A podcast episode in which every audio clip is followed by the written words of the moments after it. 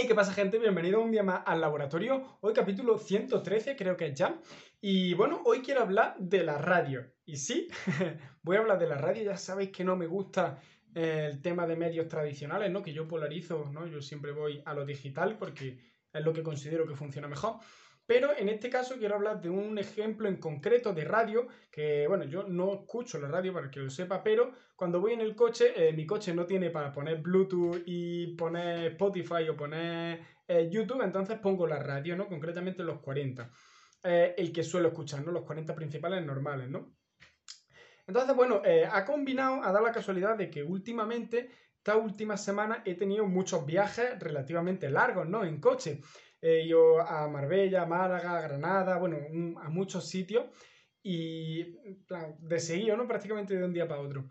Y claro, entonces he estado escuchando mucho la radio, ¿no? Y siempre me pasa que cuando escucho los 40, eh, siempre pienso y digo, joder, qué bien lo hacen. Eh, lo hacen muy bien, ¿eh? Dentro, ya no la publicidad que se pone dentro de, del, del, programa, ¿no? De los 40, dentro de la cadena de los 40, ¿no? Que es la publicidad que paga la gente, sino cómo lo hacen de bien ellos, ¿no? Eh, los 40 como tal.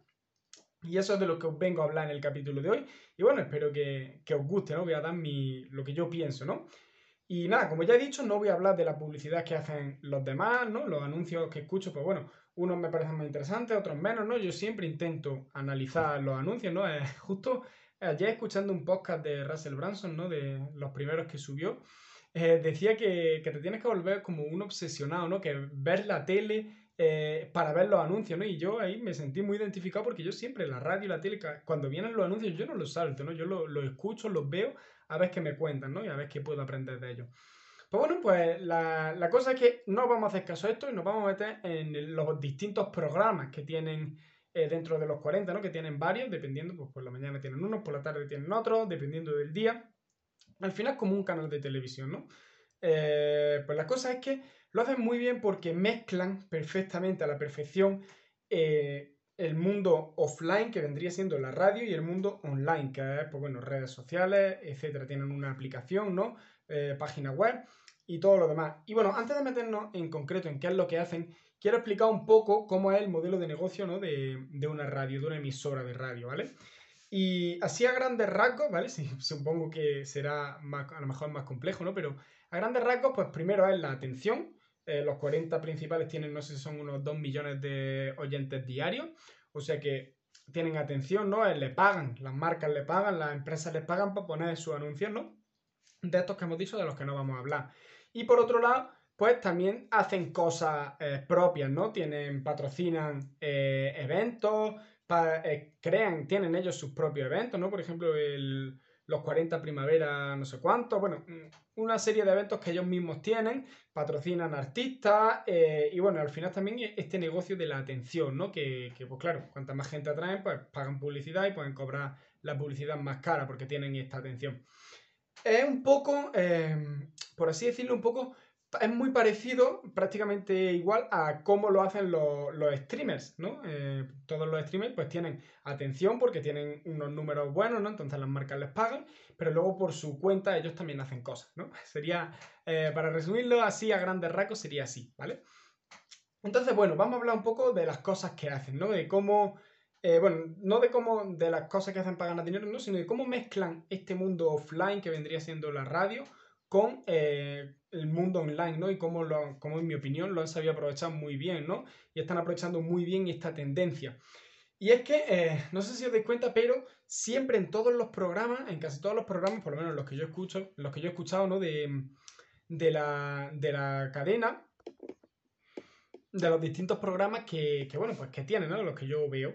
Y siempre el presentador, si os dais cuenta, siempre anima a la gente a ir a las redes sociales, a seguirlo, a comentarle, a hablarle, a interactuar por redes sociales, ¿no? Para tener un trato cercano con las personas, ¿no? Ya que a través de la radio, pues no lo pueden hacer. Sin embargo, por las redes sociales sí. Eh, y esto está muy bien por eso, porque fideliza a los, a los oyentes, ¿no? Porque van, te escriben, pueden seguirte, eso ya eh, efectos secundarios, ¿no? Que la cuenta del, presentador crezca. Pero, claro, interactúan con un presentador que les presenta un programa que les gusta, hablan, eh, el presentador les contesta, supongo, y, eso hace que se fidelicen, ¿no? Luego, por otro lado, em, también mm, hacen muchas cosas, y esto es el tema principal de lo que quería hablar, es que apuestan mucho por el podcast, ¿vale? Y por los contenidos originales, ¿vale? Eh, ellos tienen en su plataforma, en, en su aplicación y en la página web, tienen mucho contenido original. Pues tienen, pues bueno, desde artículos, cosas, noticias, etcétera. Si os metéis en la página web lo podréis ver todo. Y también hacen una cosa que es los podcasts. Y tienen un montón de podcasts originales. Ya no solo de música. Eh, hacen podcasts. Mm, escuché uno que. Vaya, no, no, escuché el podcast, pero lo anunciaron, lo comentaron en el programa, que era.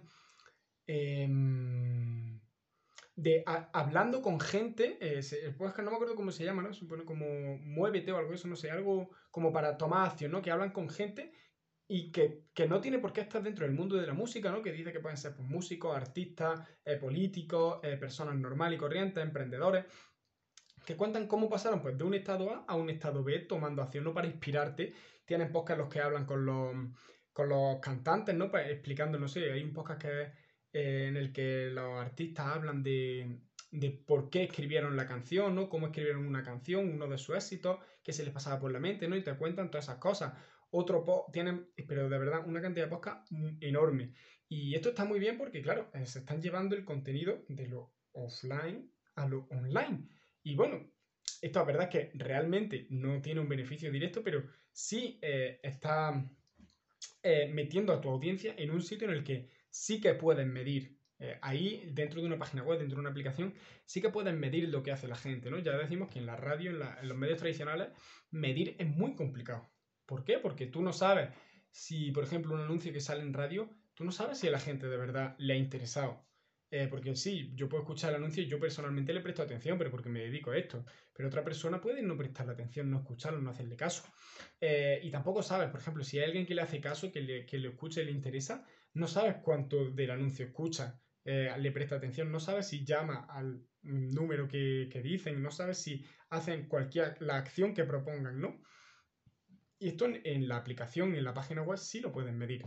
Y sí pueden sacar estos datos de la audiencia, los cuales no la tienen tampoco los coches. Los coches saben en el número de coches que se reproduce en la radio, en el número de, bueno, de, dispositivos que tienen la radio sintonizada, pero no saben, eh, la persona no los tienen, no pueden volver a impactar en ellos, ¿no? Si tú entras en la aplicación, en cambio, sí, tú estás registrado y te pueden volver a impactar, te pueden volver a presentar anuncios, ¿no? No sé, no he mirado en concreto si tienen anuncios en redes sociales, pero eh, intuyo que sí y que seguro que lo hacen, ¿no? Sobre todo para los festivales, para las cosas externas que hacen a lo que viene siendo eh, las cadenas, la cadena como, como tal, ¿no? Los eventos, los festivales, las cosas que hacen, ahí sí pueden hacer publicidad a la gente que visita su página web y, mm, y bueno, sus redes sociales y sus cosas. Eh, además están en todas las redes sociales, ¿no? Hacen mucho contenido en redes sociales, contenido orgánico. no sé si los propios programas lo resuben eh, en vídeo a YouTube o en algún lugar, pero eso está muy bien porque ya, claro, ya ahí ya puede volver a impactar a la gente. ¿no? Tiene, sacan la audiencia del medio tradicional para poder registrarla y medirla y volver a, hacerle mm, publicidad. Y también puede hacer audiencias similares y llegar a nuevos públicos, ¿no? O sea que la estrategia que tienen de pasar a la gente del offline al online es súper interesante, ¿no? Y hay algo que, bueno, si tienes un negocio local y me está escuchando y, y, quiere hacerlo, ¿no? Pues una de las mejores formas es, esta, ¿no? Es, llevarte a tu público offline al online. ¿Para qué? Para poder medirlo y registrarlo. Así que nada, eh, esto era lo que os quería comentar. Espero haberme explicado bien. Como siempre, dejadme por comentarios qué os parece. Y nosotros nos vemos mañana.